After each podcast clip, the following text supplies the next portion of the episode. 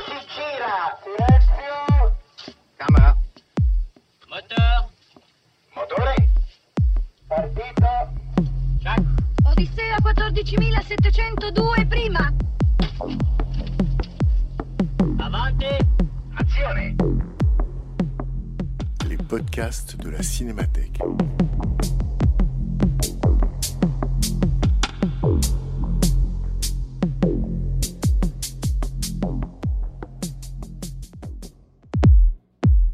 Depuis 2016, la Cinémathèque française invite régulièrement une personnalité à programmer quelques séances pour parler des films de sa vie.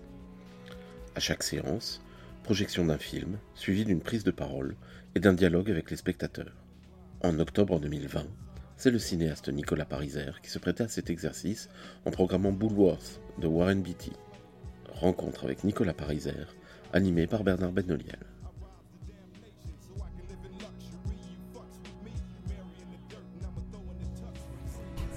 Bonjour et merci. Merci d'être là, d'être fidèle à ce rendez-vous, à ce Parlons Cinéma de Nicolas Pariser, à qui nous avons confié une carte blanche en quatre films et qui donc a choisi, c'est la quatrième et dernière séance de, de sa carte blanche. J'en profite pour le remercier à la fois d'être présent ce matin et évidemment pour ce geste de programmation et d'avoir accompagné chaque film euh, d'une discussion, puisque vous le savez, le principe, ou vous ne le savez pas, et donc le principe c'est rapide présentation, on voit le film ensemble, et après, pour celles et ceux qui veulent, euh, nous aurons une petite discussion. Cette fois-ci, on fera en sorte que la discussion ne dépasse pas, après le film, ne dépasse pas la demi-heure, de telle sorte que vous puissiez euh, aller vers la suite. Euh, un mot aussi pour vous dire donc que c'est le quatrième film, donc c'est Bullworth, un film co-scénarisé, joué, réalisé, produit par Warren Beatty, un film de 19 sorti en 1998 aux États-Unis et en mars, euh, en mars 2000 en France. Euh, on reviendra peut-être sur ce, sur ce décalage de sortie. Euh, donc un film, encore une fois, un film de réalisateur, producteur, acteur, puisque Nicolas avait montré la première fois Deux bureaux de Sacha Guitry, deux et avec Sacha Guitry. La deuxième fois, Le rêve de Cassandre de Woody Allen. Comme vous le savez, Woody Allen est aussi un acteur. Et puis on a vu euh, Big Guns de Duccio Tessari, mais tout autant d'Alain Delon, qui était aussi producteur du film. Donc là aussi. Et puis quatrième, euh, quatrième euh, proposition, un film d'acteur, producteur et réalisateur. Voilà, je laisse Nicolas, Nicolas Pariser, donc cinéaste, hein, Alice et le maire, le grand jeu, vous présenter la séance, et puis on voit le film et on se retrouve après. Voilà. Merci. Euh, donc, toute petite présentation. Euh, enfin, j'ai pour l'habitude, pour l'instant, dans les, enfin, comme j'ai choisi quatre films et que c'est quand même très très compliqué de choisir quatre films et que quatre films, et que je pensais que ça n'avait pas grand sens de montrer, euh, selon moi, les quatre plus grands films de l'histoire du cinéma, parce que, enfin, le choix est trop, enfin, ça aurait été trop restreint et trop arbitraire. J'ai quand même choisi des films qui ont un peu un rapport. Enfin, ce sont des films que, que, que- j'aime beaucoup, et puis il faut, que ça quand même un rapport avec, euh, avec euh, enfin, un rapport biographique, disons, euh, à certains moments de ma vie. Donc là, c'est un film que j'ai vu donc, en, effectivement en février-mars 2000. D'ailleurs, c'est un film que j'ai vu en projection de presse pendant la très courte période où j'étais critique de cinéma. Euh, et, euh, et il se trouve que j'étais vraiment un critique de cinéma vraiment très très médiocre, mais qu'il y a eu une ou deux critiques, à mon avis, qui n'étaient pas trop euh, nulles, dont celle de Woodworth, parce que j'avais des choses à dire qui, à mon avis, étaient inexactes, mais, mais bon, en tout cas, le, le texte était, était, à mon avis, pas trop mal par rapport aux autres.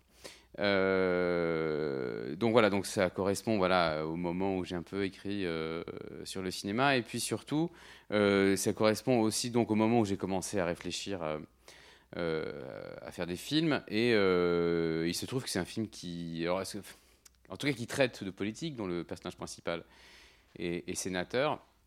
Et c'est à un moment donné où j'ai commencé à comprendre je pense que les films euh, mettant en scène des, militants ou des hommes politiques euh, me parlaient particulièrement. Et à nouveau, je ne parle pas nécessairement de films politiques, parce que les films politiques m'intéressent pas plus ou moins que, d'autres. Et puis de toute façon, il y a toujours quelqu'un pour dire que tous les films le sont, de toute façon. Euh, donc vraiment, cette idée que dans les films que... Parce qu'en fait, quand on est cinéphile et qu'on a des goûts comme, moi, disons, assez éclectiques, c'est assez difficile euh, de savoir euh, quel type de film on a envie de faire euh, plus tard. Et donc voilà, donc je pense que Boulevard c'était important parce que au moment où, je, tâtonnais de savoir quel scénario je pourrais bien écrire pour faire un film un jour, voilà, je, Boulevard ça a été une des pierres qui m'a fait comprendre que ce type de sujet m'intéressait spécialement. Et du coup, j'ai un attachement particulier à Warren Beatty. Euh, même si c'est un acteur, alors que c'est un acteur que j'aime beaucoup, mais, mais normalement je ne devrais pas du tout l'aimer parce que c'est vraiment, il a, il a un jeu très acteur studio, très chargé, c'est un acteur très intellectuel, même si euh, il a une tête euh, de, de- mannequin, la redoute un peu. c'est un acteur très enfin c'est quelqu'un qui est un surmoi très intellectuel et donc il a un jeu très composé, très intellectuel, pas du tout. donc normalement je ne devrais pas du tout aimer ça, mais c'est quelqu'un pour qui j'ai beaucoup d'attachement parce que justement à chaque fois qu'il fait un film, euh, en tout cas souvent, euh, il, tire le, film vers quelque chose de, politique. Et je vais donner deux exemples avant et après, et après j'arrête. Premier exemple, c'est euh, euh, Shampoo, bon, qui est un film qu'il n'a pas mis en scène, mais qu'il a écrit, produit, dans lequel il joue, et qui est pratiquement un film autobiographique. Et il ne peut pas s'empêcher de faire se passer le film le jour de l'élection de Nixon. Et donc il y a tout un, tout un, tout un, toute une ligne euh, narrative du film où qui parle de l'élection de Nixon et qui, moi, je trouve est particulièrement euh, intéressant dans, ce film Shampoo. Et, euh, et là, vous allez voir, c'est un scénario, on va dire, de film noir très classique. Je ne vous dis pas du tout ce que c'est parce que je pense que c'est pas mal quand on montre un film peu connu de ne pas du tout savoir ce que ça raconte. Mais enfin, il y a, un prémisse de film noir vu, revu, re-re-revu. Sauf qu'il ne peut pas. et d'ailleurs, il l'a vendu au studio comme, comme un scénario de film noir sur ce sujet-là. Et après, en fait, il a, il a rajouté la dimension euh, politique du film, c'est-à-dire il a rajouté la dimension que ça se passe à Washington dans le milieu euh, politique. Euh, et je crois que le, studio n'était pas forcément ravi. Enfin, comme c'était Warren Beatty à l'époque, ils, ils ont laissé passer. Et donc voilà, il, y a, quelque chose qui, voilà, qui me parle dans, dans la carrière de Warren Beatty, c'est de toujours vouloir faire un, un, un film qui, à un moment donné ou un autre, euh, va parler de ce sujet-là. Et euh, on aura l'occasion de, de parler de ça plus profondément tout à l'heure. Voilà, je vous souhaite une bonne projection. Merci. Et juste un mot, parce que j'y pense en t'entendant. Donc, effectivement, le, le, le rapport au personnage du politique ou au personnage politique, ce film que vous allez voir, Bullworth, on l'a passé exactement à la Cinémathèque il y a 4 ans. C'est-à-dire qu'on a fait une rétrospective au moment de l'élection présidentielle euh, et de, l'affrontement entre euh, Mme Clinton et, et M. Trump. On avait fait une, euh, rétrospective justement sur le, comment, on appelait ça, le cinéma, comment on avait appelé ça, les élections, enfin la représentation des élections dans le cinéma américain. Et donc c'était il y a quatre ans et ce film avait fait l'ouverture de la rétrospective. Quatre ans après, presque jour pour jour, les collections de la Cinémathèque répondent présentes à l'actualité. Voilà, à tout à l'heure.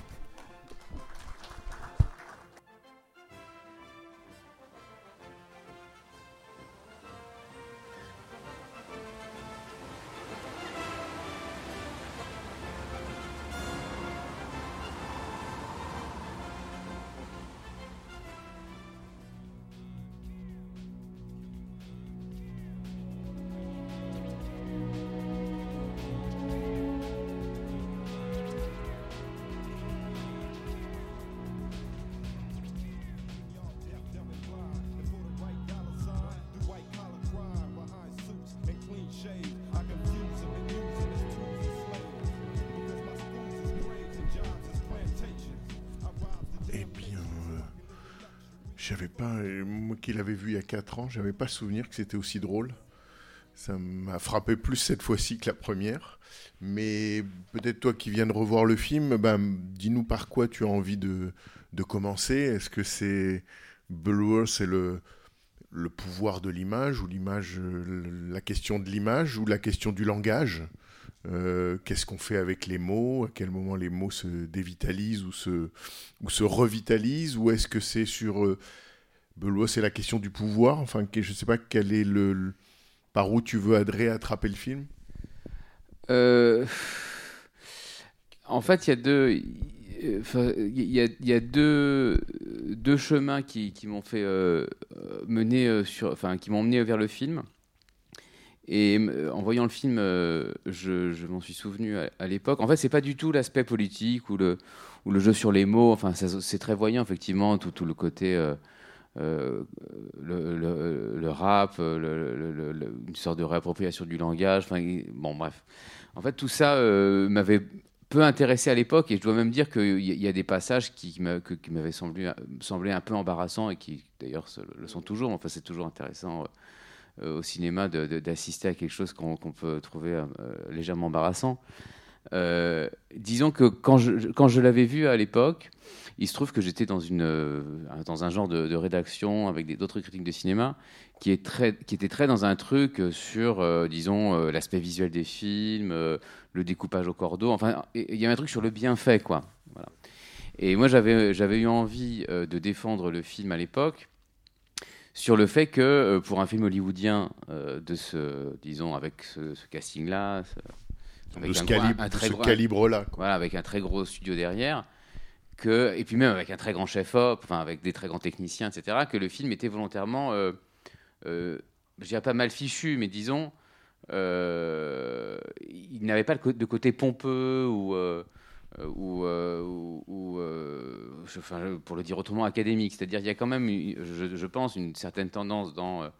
dans les, dans les gens qui aiment le cinéma, à aimer ce qui est académique. Et euh, et- et- il y, a- il dans ce film-là, il y avait, je trouvais dans ce film-là, euh, quelque chose de, dérangeant, en fait, pour qui aime euh, le cinéma bien fait. Il y a une phrase que, que- j'aime énormément, enfin, qui, qui- est une phrase de Renoir, qui dit, en fait, on s'en fiche un peu si un film est, est- bien fait ou pas, mais je crois que je l'ai déjà dit la dernière fois. Ce qui est important, c'est qu'il ait de la personnalité. Et effectivement, là, ce film-là, il a énormément de défauts de- de- de- d'écriture, de, jeu, de tout ce qu'on veut. Euh, mais euh, pour le coup, il a une personnalité euh, assez unique. Et, déjà, déjà à l'époque, c'était un film très, très bizarre de, de ce point de vue-là. Et aussi, ce qui m'intéressait, mais bon, voilà, c'était que c'était, quelque chose de très bizarre et alors qui passait pour le coup, et de très original, de très étrange, et qui passait pour le coup totalement inaperçu en France dans la mesure où je pense que Warren Beatty en France, tout le monde s'en fiche en fait complètement. Autant je pense que c'est un personnage euh, euh, très important dans la culture américaine parce qu'il a eu euh, quelques gigantesques succès dans sa carrière, dont Bonnie and Clyde, qui, a fait de lui vraiment la plus grande star américaine des années 70 et qui en fait a refusé pratiquement de faire une carrière. Enfin, en- il était une très grande star, il a fait très peu de films, il a refusé énormément de choses. Euh, mais en France, euh, et, je pense qu'aux États-Unis, il a été aussi connu par les tabloïds parce qu'il avait euh, un nombre de voilà beaucoup de liaisons, etc. Et en France, voilà, donc donc donc je ne sais pas si c'est très intéressant, mais ce qui m'intéressait, c'était que ça allait à l'encontre de ce qui au début des années 2000 euh, euh, était à la était très à la mode et, euh, et entre enfin après il se trouve que la même année Kubrick avait fait Eyes Wide Shut et mais que, que- un film que j'aime énormément mais disons il y avait dans ces années-là une espèce de qui d'ailleurs qui existe toujours euh, un amour pour le film pour le gros machin euh, très bien fait, très bien fichu. Par exemple, les films de David Fincher, les premiers films de David Fincher, qui étaient censés vraiment trancher. et voilà, je dis voilà, il y a un film qui est mal fichu, parfois un peu embarrassant, mais que j'aime parce que je vois euh, derrière la personne qui l'a fait. Et, euh, et, euh, et- et ça, re- disons, c'est aussi un lien avec les autres films que j'ai présentés qui sont. euh, ben, il y a, alors peut-être pas dans le film de Woody Allen, mais il y a une part, disons, peut-être qui me fascine chez les, chez les, les, les acteurs qui réalisent des films, ou l'inverse, les, les- réalisateurs qui jouent dans leurs films, c'est qu'il y, a- y quelque chose, disons, de, de- d'extrêmement émouvant euh, dans, le fait d'être finalement si euh, euh, à la fois si, égocentrique, c'est-à-dire que c'est, un film qui ne parle que de Warren Beatty, mais en réalité il ne, le fait pas de manière pompeuse. Et donc à la limite, je préfère quelqu'un qui parle de lui de manière pas très pompeuse que quelqu'un qui va parler d'autre chose de manière très pompeuse. Voilà. Et, donc voilà, c'était ça, c'était la première chose qui m'intéressait dans le film. Euh, et ensuite, bon, bah, évidemment, après, voir le film euh, 20 ans après sur ce qu'il dit sur le, euh, disons, le désengagement de, de- des États, euh, euh, les, engagements financiers des États dans les services publics. Euh, et que quiconque a une espèce de, surtout en ce moment avec Trump, etc., euh, on a une espèce de nostalgie envers les années 90.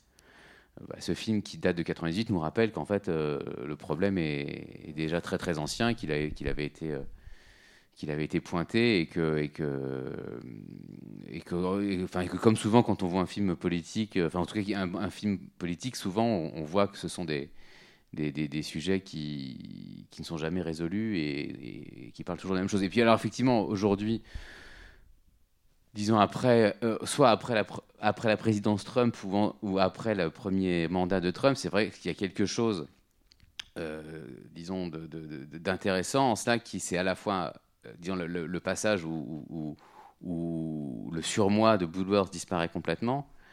Il y a quelque chose d'intéressant de presque de voir une espèce de Trump de gauche.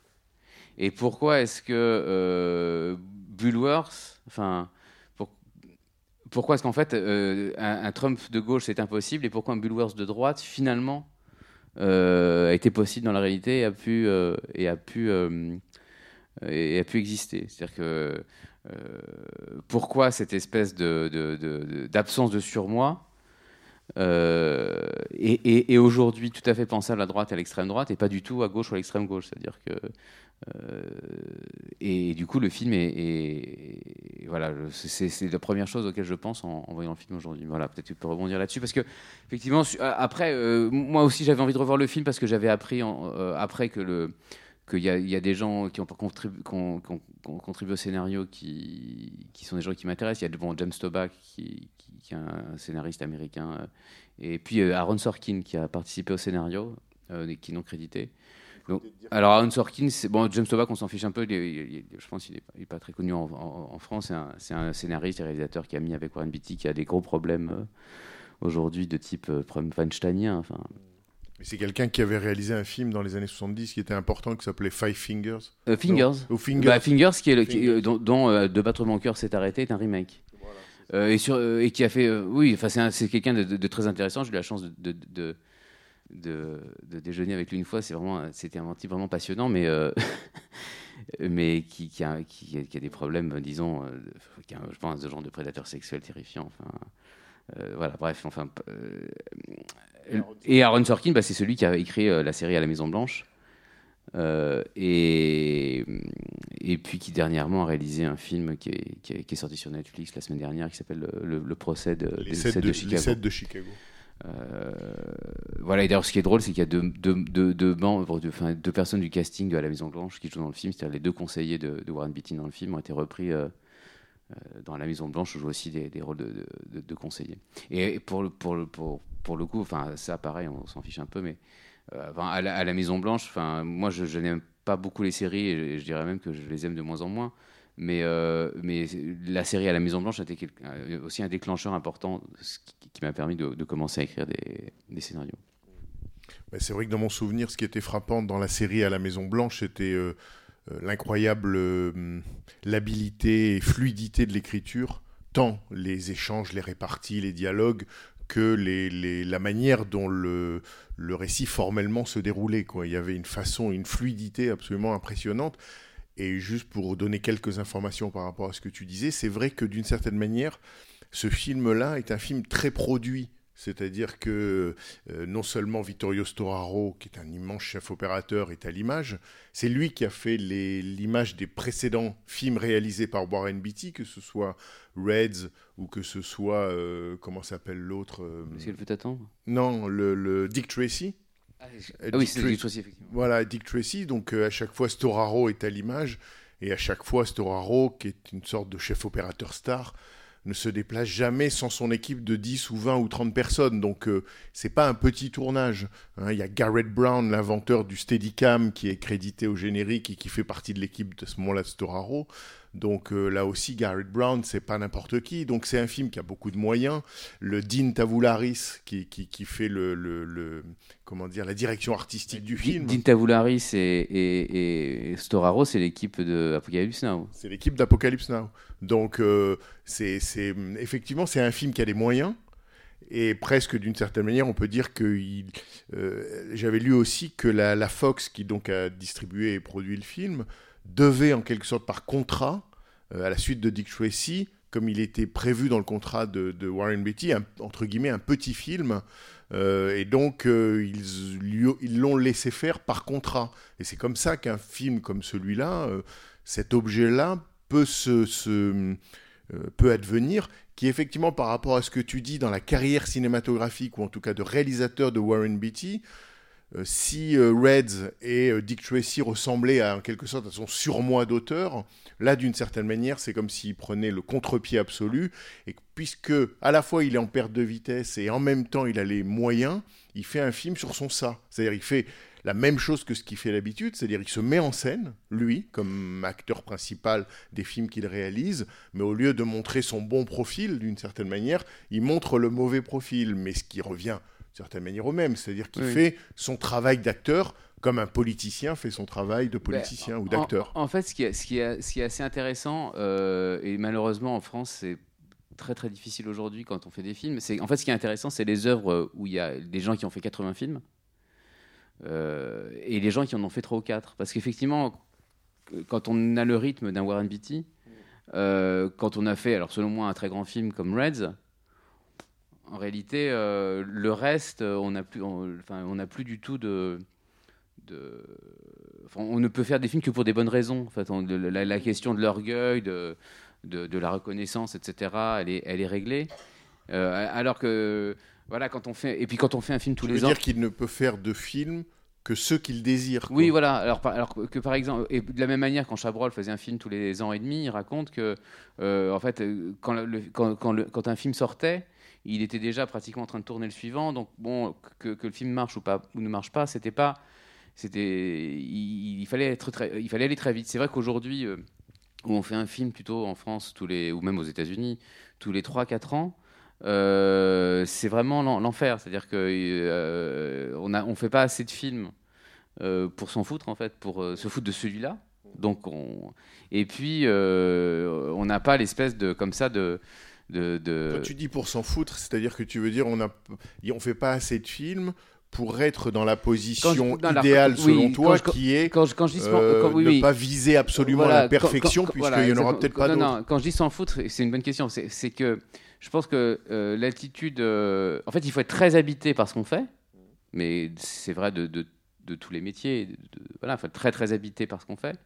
Mais une fois qu'on est très très habité par ce qu'on fait, euh, il ne faut pas, à mon avis, euh, euh, vouloir absolument viser le chef-d'œuvre parce que. à moins d'être vraiment génial, on va juste être très académique. C'est-à-dire que il vaut mieux, il vaut mieux être décontracté. Enfin, c'est ce que j'essaie de faire. Il vaut mieux être décontracté par rapport à ce qu'on a envie de faire. Euh, et, par exemple, euh, dans les grands cinéastes, euh, on, on vend souvent des cinéastes en disant oh là là, il était extrêmement méticuleux, etc. Et, souvent, je, pense que les, cinéastes comme ça, dont, on vend le côté très méticuleux, à moins d'être des génies, et, et- et, effectivement, de toute façon, ils sont géniaux, donc ils font des très grands films, le, côté très méticuleux, ça aboutit, je, trouve, le plus souvent à, à- à de l'académisme. Mais ce qui est d'autant plus frappant dans le cas de Warren Beatty, c'est que cette réputation, et pas usurpée du tout, de méticulosité, il l'a toujours eu, au moins jusqu'à Aberworth, c'est-à-dire qu'autant de Reds ou autant de, de Dick Tracy, et c'est une des raisons pour Alors. lesquelles il met tant de temps à faire des films, c'est qu'il est, euh, là, il a la réputation d'être absolument maniaque. Euh, Or, je- je, euh, juste une chose, c'est que sur celui-là, je lisais qu'il a travaillé avec Storaro, donc qui, dont on voit hein, évidemment le travail euh, dans le film, euh, les ombres, euh, les clairs-obscurs, les jeux avec les filtres. Un coup, celui-là il est vert, celui-là il est bleu, celui-là il est rouge. Bon, on voit vraiment que Storaro a une, gamme de couleurs et qu'il applique presque un programme. Et je lisais dans, un livre consacré à Storaro, Garrett Brown racontant que Warren Beatty, sur ce tournage, disait à, son chef opérateur Je te crois. Si tu dis que c'est ça qu'il faut faire, alors faisons-le. Mais c'est-à-dire que Warren Beatty, c'est comme si, entre guillemets, il avait abandonné son, son, son ambition démiurgique ou son ambition effectivement de perfection qui l'a accompagné absolument toute sa vie, et que là, peut-être du fait du personnage, peut-être du fait du sujet, peut-être du fait de son âge, euh, s'autorise ou s'autoriserait une forme, comme tu dis, de décontraction, ou que le film ne lui appartienne pas totalement, ou lui échappe en partie, même si quand même, le film est bouclé. Hein, le, Oui, le- oui. En fait, je, je, je pense que, enfin, de ce que j'ai compris de Warren Beatty, euh, notamment par euh, Pierre Rissian qui le, qui le connaissait bien, il n'était pas tant euh, perfectionniste qu'indécis. C'est-à-dire qu'il était. euh, alors, par exemple, ça lui a joué des tours dans les années 70 quand on lui envoyait des, des- des scénarios et qu'il était très indécis sur les projets et qu'en général, il disait non. Et que d'ailleurs, très souvent, euh, probablement, il s'est trompé, c'est-à-dire qu'il a dit oui à des films qui n'étaient pas, qui n'étaient pas bons et, en refusé des, très bons. Euh, même dernièrement, on lui a proposé de jouer le rôle de Bill dans Kill Bill, il a refusé, et euh, en même temps, les, les, les 3, 4, 5 derniers films qu'il a fait sont très mauvais. Donc c'est quelqu'un qui est très indécis et qui donc, pour ses propres projets, euh, des années et des années à être sûr du scénario, sûr du casting, sûr de... Voilà, c'est quelqu'un qui est plutôt extrêmement angoissé, euh, qui réfléchit euh, probablement beaucoup trop. Et, et voilà, effectivement, ce que je trouve assez beau dans celui-là, c'est que on a l'impression qu'à un moment donné, il, il a moins réfléchi. Enfin, et, et d'ailleurs, je me souviens même, je pense que c'est c'est assez inexact, mais dans la critique que j'avais écrite du film, c'est pas inex- enfin, c'est inexact, mais c'est pas totalement à côté des clous. J'avais dit en fait, euh, euh, quand on s'attend à voir un film Warren Beatty euh, photographié par euh, par avec une musique d'Ennio Morricone, etc., on s'attend pas à voir, à voir un film de Moki. Et d'une certaine manière, il y a quelque chose de, cet ordre. On, peut on pourrait imaginer le même film avec, euh, avec euh, je sais pas, Michel Serrault en 87, député socialiste, reniant euh, tous ces. Voilà. Et puis, euh, et puis filmé comme ça, un peu à la 6-4-2 par. euh, par Moki. Alors voilà, il y, avait- quelque chose donc, qui, qui, qui, qui, transcendait d'une certaine manière le, le- côté production value maximal. Quand tu dis filmé à la 6-4-2, c'est-à-dire que tu fais allusion à dans le film, il y a des moments, même si le film est assez rythmé finalement, en le revoyant, j'ai trouvé, dans la dernière partie du film, il y a un peu des tunnels par moment, des, des- le moment où euh, Alberry dans la voiture lui fait une démonstration de, son, de sa conscience politique à elle. C'est-à-dire Oui, le moment en fait où Warren Beatty n'a plus la parole mais la donne aux autres personnages, finalement on a l'impression que le film perd un, perd un peu de temps. Euh, il est tellement auto-centré que dans ces moments-là, j'ai le sentiment qu'il y a une Oui. déperdition d'énergie. Oui, alors ça c'est parce que le film est imparfait, mais, mais, mais moi j'ai presque, enfin là, le, voilà, le film donne l'impression qu'il a été fait en vitesse, ce qui est probablement pas vrai, hein. Mais euh, mais le, le film, a l'é- a- je trouve, a l'énergie d'un film qui n'a pas été, enfin qui a été tourné rapidement et même d'une certaine manière, bon. Euh, qui pourrait être encore peut-être un peu, comme tu dis, euh, remonté en fait. Euh, mais ça, c'est ça qui est vraiment qui peut être intéressant chez, chez Moki, c'est que il cherche jamais la perfection et, on peut adorer plein de films de Moki, mais mais mais ce sera jamais sur sur la photo, voilà. Et, et par exemple sur sur alors peut-être que vous pourrez m'aider. Euh, il y a- moi, je me souviens avoir vu il n'y a pas très longtemps un film photographié, un giallo photographié par euh, Storaro. Euh, oh, je sais plus comment il s'appelle. Bref, il y a Cord, si Five Chords, c'est possible? Ah, ah, oui, c'est ça.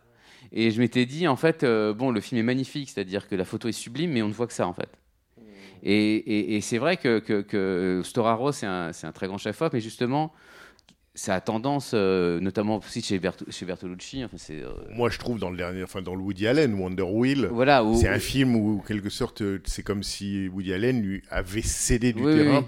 et que l'autre avait littéralement envahi le Voilà, film de et- son idée plastique. Et, et là, et là, au contraire, euh, y a- disons que j'ai l'impression que pour faire quelque chose qui peut sembler un peu bâclé à Hollywood, en fait, il faut une personnalité démente du. En fait, voilà, pour retirer du professionnalisme, dans le bon sens du terme, d'une certaine manière, dans un film hollywoodien, euh, il faut une personnalité énorme au milieu qui empêche les gens de, faire aussi bien qu'ils auraient envie. Euh, et on a l'impression que le, film, vu le sujet et, le côté fable, euh, le sujet est très sérieux, etc., il pourrait avoir un côté très pesant. Et d'ailleurs, Reds, moi j'adore Reds, mais je peux concevoir qu'on trouve ça pesant, un peu académique, un peu trop solennel, etc. Là, euh, moi, ce que j'aime dans le film, c'est euh, comment, comment euh, en fait, euh, euh, euh, conserver euh, une liberté, une légèreté dans un, dans, dans- un film extrêmement cher. Et je vous donne la parole tout de suite, mais peut-être qu'effectivement, et on peut revenir euh, par là, euh, enfin sur lui par vos questions, mais euh, d'une certaine manière, ce que tu dis, il y est sans doute aidé Warren Beatty par le personnage de Bullworth. Le personnage de Bullworth est un Oui. personnage qui a largué les amarres, qui, qui, qui est à la recherche, hein, c'est presque un- une sorte de zélig ou de, de... Il est dans une phase de mue, et il- soit il meurt, soit il se réinvente. Euh, donc, il- comme il dit à un moment, l'une des plus- répliques les plus drôles, il faut vraiment pas prendre de décisions euh, importantes sur la vie et la mort quand on se sent dans un état suicidaire, parce que là, on risque de prendre la mauvaise décision. Mais le, le- le personnage de Bullworth a cette, euh, euh, comment dire, favorise d'une certaine manière ce lâcher prise, Oui, bien ou en sûr. tout Ah cas bah oui, ouvre à l'idée que euh, quelque chose de l'organisation précise et méticuleuse doit céder pour qu'enfin advienne une autre parole, quoi. Enfin. Oui, c'est certain, et notamment c'est vrai parce que je, je, enfin, je sais pas s'il a dû souffrir, mais enfin disons, euh, le film, qui a- le, son présent film qui est Dick Tracy, euh, où il joue le rôle d'un héros, etc.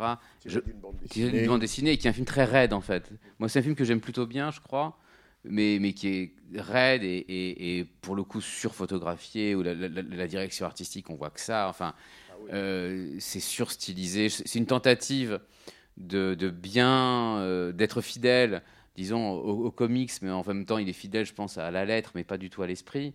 Enfin, en même temps, c'est pas non plus intéressant d'être fidèle à la lettre et pas à l'esprit. Enfin, En tout cas, un- formellement, c'est presque l'inverse. voilà, hein, de- et donc on, on sent que, peut-être, un moment donné, il- et puis c'est un film qui n'a aucune émotion, enfin qui n'a même aucune tripe, rien. Enfin, c'est un film presque beaucoup trop intello en fait. Euh, et, et là, effectivement, il y a quelque chose de, euh, cet ordre qui est, euh, je, je vais filmer quelqu'un qui, qui était enfermé dans un carcan. Et, et- et- je sors du carcan, voilà. Et, et- et- et je pense que c'est difficile. C'est difficile quand on est à la tête, disons, d'une production aussi chère, de, prendre la liberté de bah, d'être comme le, enfin, d'essayer d'être comme le personnage principal et d'essayer de s'en foutre un peu euh, de la bienséance, voilà, disons. Si vous, voilà, alors euh, vous connaissez le principe. Si vous voulez intervenir, euh, je peux pas faire passer de micro. voilà, mais vous pouvez vous exprimer de là où vous êtes, puis on s'entend suffisamment dans cette salle. Et sinon, je répéterai votre euh, l'essentiel de votre intervention. Mais si vous avez des questions par rapport au film, si vous le découvriez, si vous voulez savoir quelque chose qu'on pourrait nous savoir, bref. J'aurais juste aimé savoir, parce que vous avez, y a un mot euh, dans le dialogue que vous avez déplacé souvent, c'est euh, le mot académisme, et j'aurais aimé savoir comment vous définiriez en fait, spécifiquement. Est-ce que pour vous, euh, ce que vous appelez académisme, c'est synonyme de maîtrise ou de. Non, euh, alors il y a plein, il y a des, milliards de, définitions de, l'académisme, mais euh, je dirais que l'académisme, c'est donner, euh, donner au spectateur exactement ce dont il avait envie avant de voir le film. C'est-à-dire, le spectateur s'attend à voir un film, et l'académisme, c'est tout faire pour que le spectateur qui s'attend à voir un certain type de spectacle le voit et ne soit absolument euh, étonné euh, par rien. Euh, alors, par exemple, enfin, un, un bon exemple, c'est, je crois que c'est Serge Danet qui en parle, en parlant justement d'un film de Tavernier et, et- et en, en disant que le film de Tavernier n'est pas académique. Il dit par exemple, euh, euh, Tavernier avait fait un documentaire que j'ai pas vu qui s'appelle La guerre sans nom. Ah oui. Tu connais cette, euh, et, et, euh, et- Documentaire sur la guerre d'Algérie. Et il dit, voilà, euh, quand on imagine l'Algérie, hein, la guerre d'Algérie, on imagine des types en uniforme, euh, les bras retroussés, euh, il fait chaud, ils fument des gitanes, etc. Et à un moment donné, dans le film, dans le documentaire de Tavernier, il y a un, ancien combattant qui, explique qu'il était dans la montagne en hiver et qu'il neigeait. Donc, il y a eu des moments de la guerre d'Algérie qui ont lieu dans la neige. Bah, par exemple, si on faisait un film sur la guerre, il y a eu quelques films sur la guerre d'Algérie récemment, où à chaque fois que je voyais les photos de, du film, bah, c'était des types en Rangers, les bras retroussés avec un truc de gitane, avec un paquet de gitane sur l'épaule, euh, un béret ou une casquette, et il faisait toujours très chaud et très beau, etc. Et Danet dit la simple idée d'imaginer la guerre d'Algérie sous la neige, euh, bah, c'est une idée de cinéma et, et justement c'est pas de l'académisme. C'est-à-dire que vraiment c'est euh, et, je pense que voilà c'est un très bon exemple de ce que c'est que l'académisme. Et en fait l'idéal quand on va voir un film c'est d'avoir l'impression de voir une chose pour la première fois.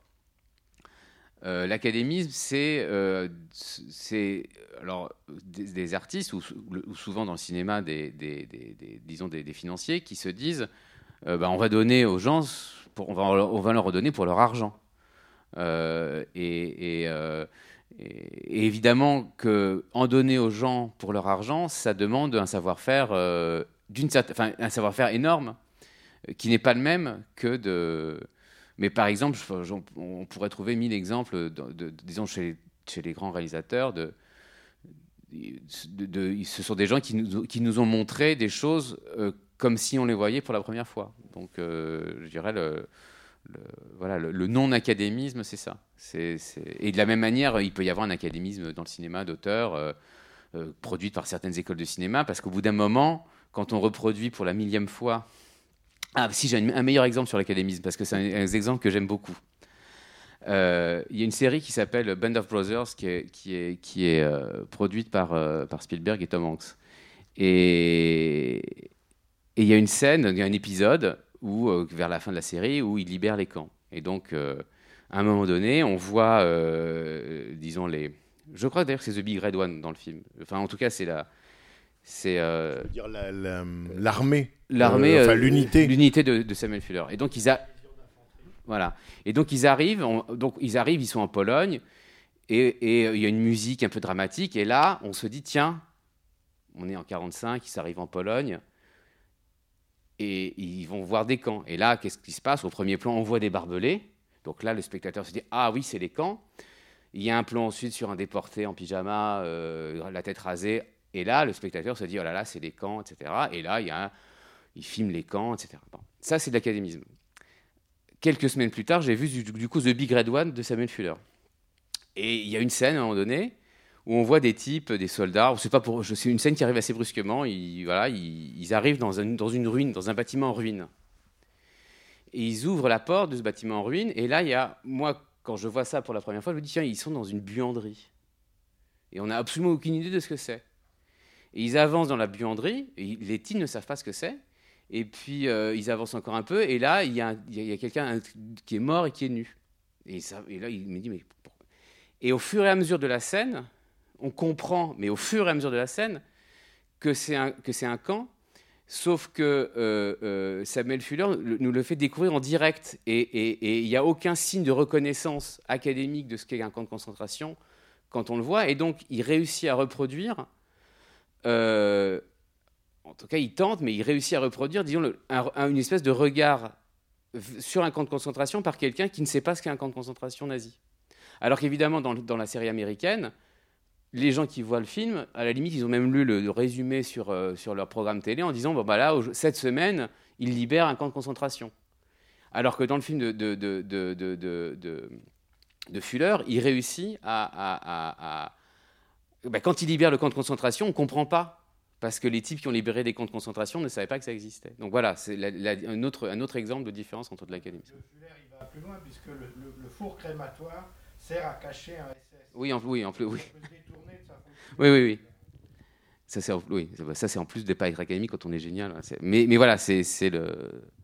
Euh, J'ai envie de vous poser une question parce que vous avez, vous avez beaucoup insisté sur le côté semble apparemment brouillon ou euh, euh, pas léché comme les autres films de, de Warren Beatty. Je me demande si on ne peut pas avoir une vision un peu différente, à savoir la volonté de euh, retranscrire euh, le mode de vie réel ou supposé de la communauté euh, africaine-américaine. Euh, ce qui me fait penser ça, c'est qu'il y a quand même toute une pléthore de détails qui renvoient aux grandes figures des, Noirs américains, euh, depuis les photos du début jusqu'à dans la scène où Berry avoue qu'elle est la tueuse, le, le podium du 200 mètres de, de Avec Tommy Smith et John Carlos, le, frère de la famille qui a été rebaptisé Marcus Garvey. Et il y a- dans toutes les scènes, il y a une volonté de cadrer, je ne parle même pas des paroles du rap, etc., qui est à tout bout de champ, et je me demande si, au contraire, ça n'a pas été extrêmement calculé pour rendre le, fatalisme de la, de la communauté des Noirs et de une façon de vivre beaucoup plus décontractée que- enfin, oui, oui, enfin, euh, je me suis peut-être mal exprimé en disant, euh, euh, je, ne dis pas juste que c'est découpé d'une certaine manière ou, que c'est euh, euh, qui- que- que c'est- il y a une forme d'urgence. Ça, je, je dis que le film n'a pas une tenue habituelle pour un film américain comme ça, mais je pense non, je pense que ça n'a rien à voir avec euh, parce que euh, avec la peinture de, la communauté euh, afro-américaine, non. enfin après, on, peut toujours faire des, interprétations des, films, mais parce que dès le début du film, quand, on voit des photos de, Warren Beatty, enfin de, de, Woolworth avec Robert Kennedy, avec des, gens connus comme ça, il y a déjà, il y a déjà comme un problème, enfin pas un problème, mais il y a déjà une forme, je trouve, de, de, de- de légèreté.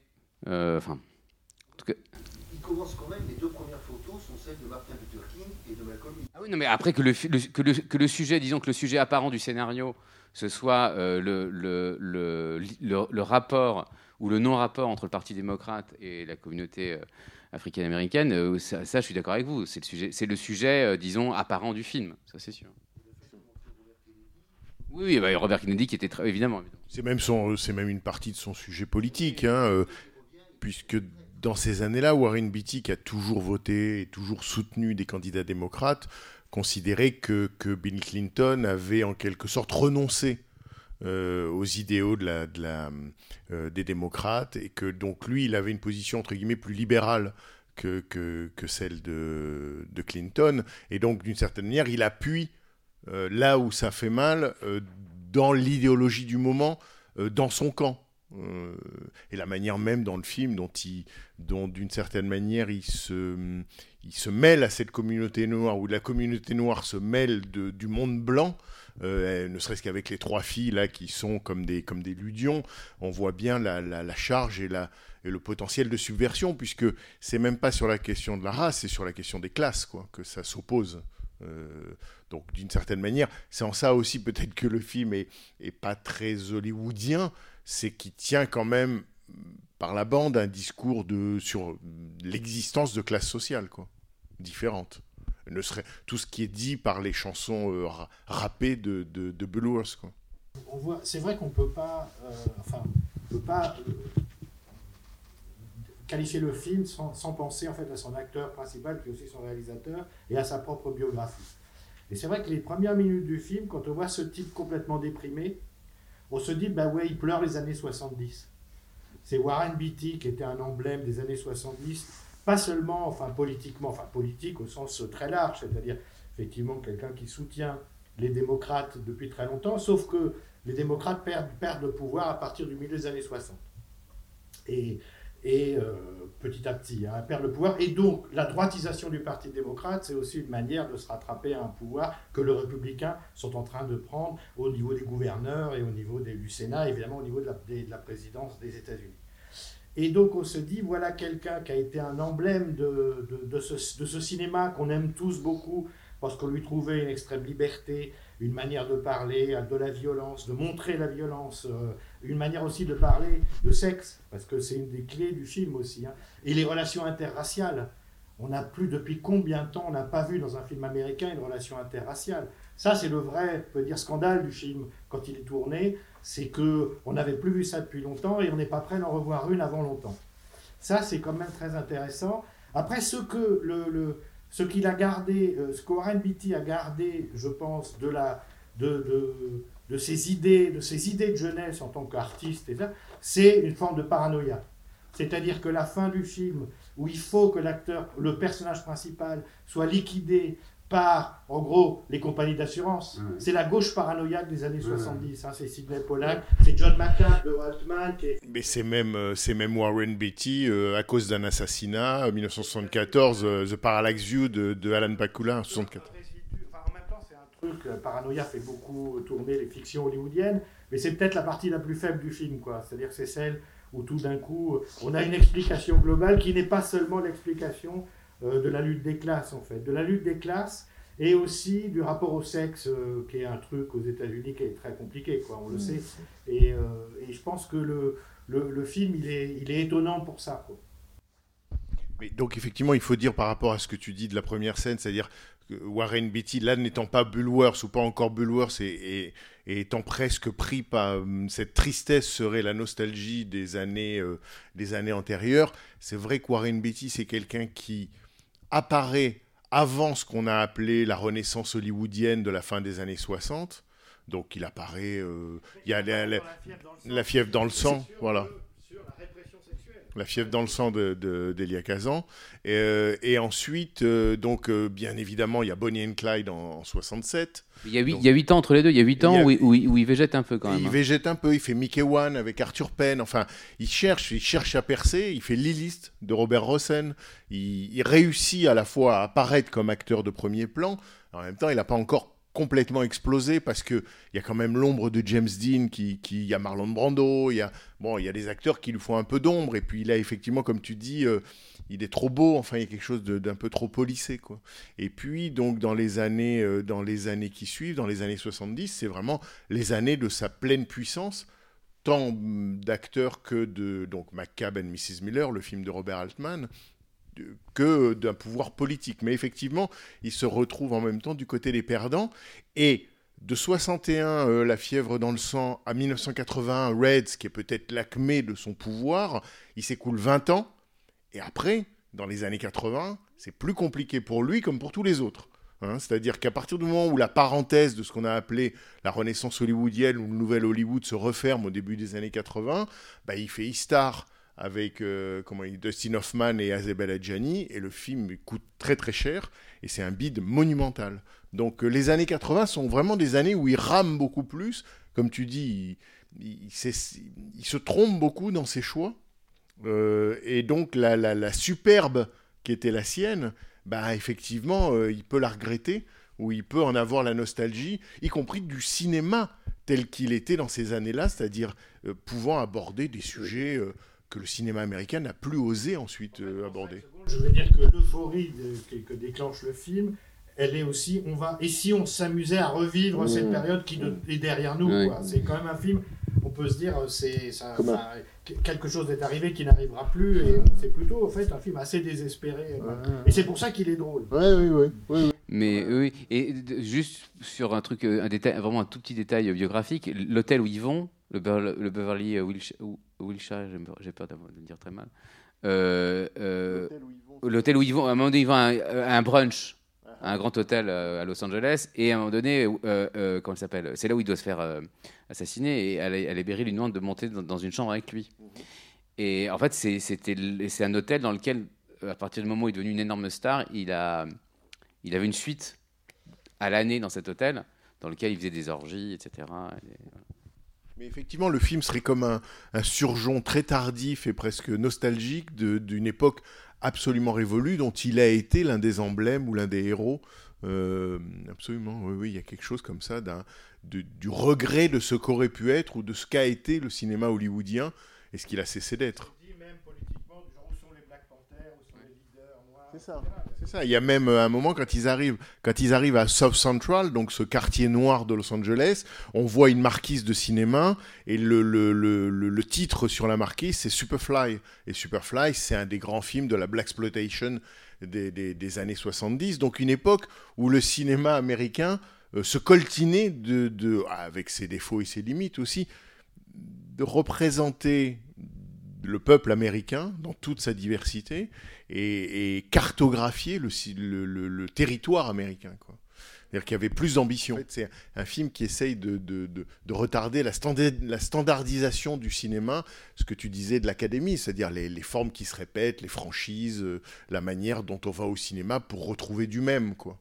Euh, et où finalement, euh, à un moment, les films se confondent. hein. On a, vous savez qu'il y aura euh, 11 Fast and Furious. Je tenais à vous le dire.